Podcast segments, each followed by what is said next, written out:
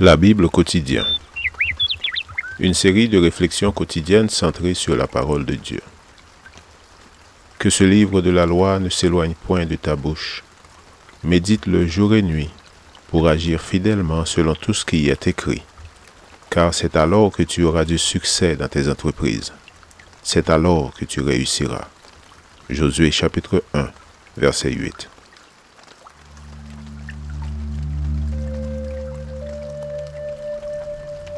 Aujourd'hui, le 28 juillet, pourquoi désespérer?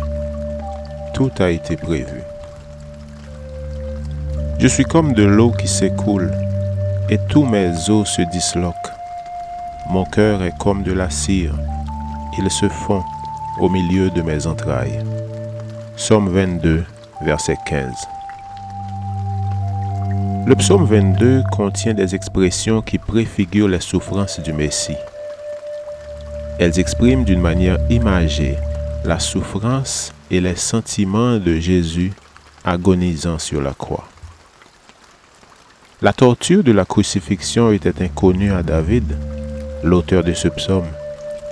Mais dans la violence de ses combats contre ses ennemis, le Seigneur lui révéla que ses souffrances étaient bien inférieures à celles que le Messie endurerait. Si David n'avait que ses souffrances à supporter, quelle ne serait pas celle du Messie qui allait souffrir pour les péchés de tous les hommes?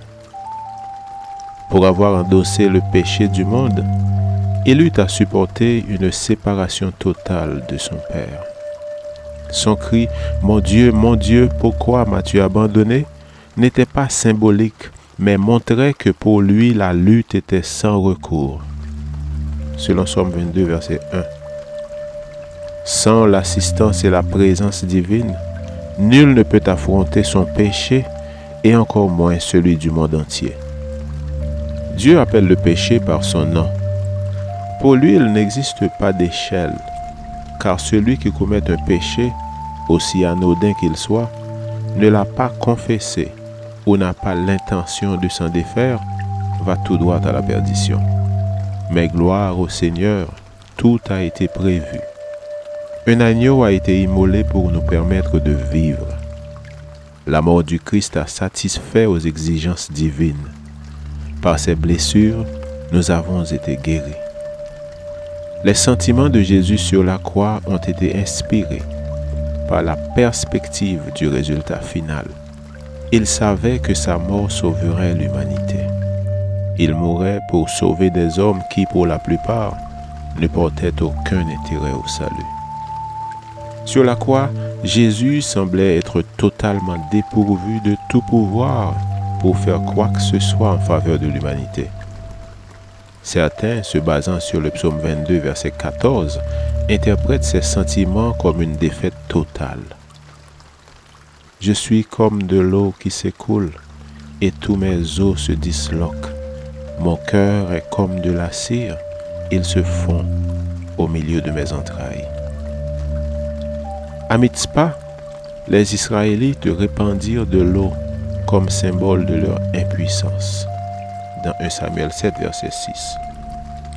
Mais c'est aussi le symbole de ce que Dieu a prévu quand nous reconnaissons notre incapacité et notre dépendance totale envers lui il nous faut certainement mourir. Comme des eaux répandues à terre ne se rassemblent plus, Dieu ne relève pas un mort, mais dans sa pensée, il ne faut pas que celui qui est banni loin de lui le reste. 2 Samuel 14, verset 14. Dans les souffrances du Messie, nous voyons comment notre Père céleste a pourvu à notre rédemption. Ne méprisons pas un aussi grand salut. Amen. Lecture de la Bible pour aujourd'hui dans l'Ancien Testament, Psaume 21 et 22. Et dans le Nouveau Testament, Jean chapitre 12. Merci d'avoir écouté. Je vous souhaite de passer une excellente journée avec Jésus. À la prochaine!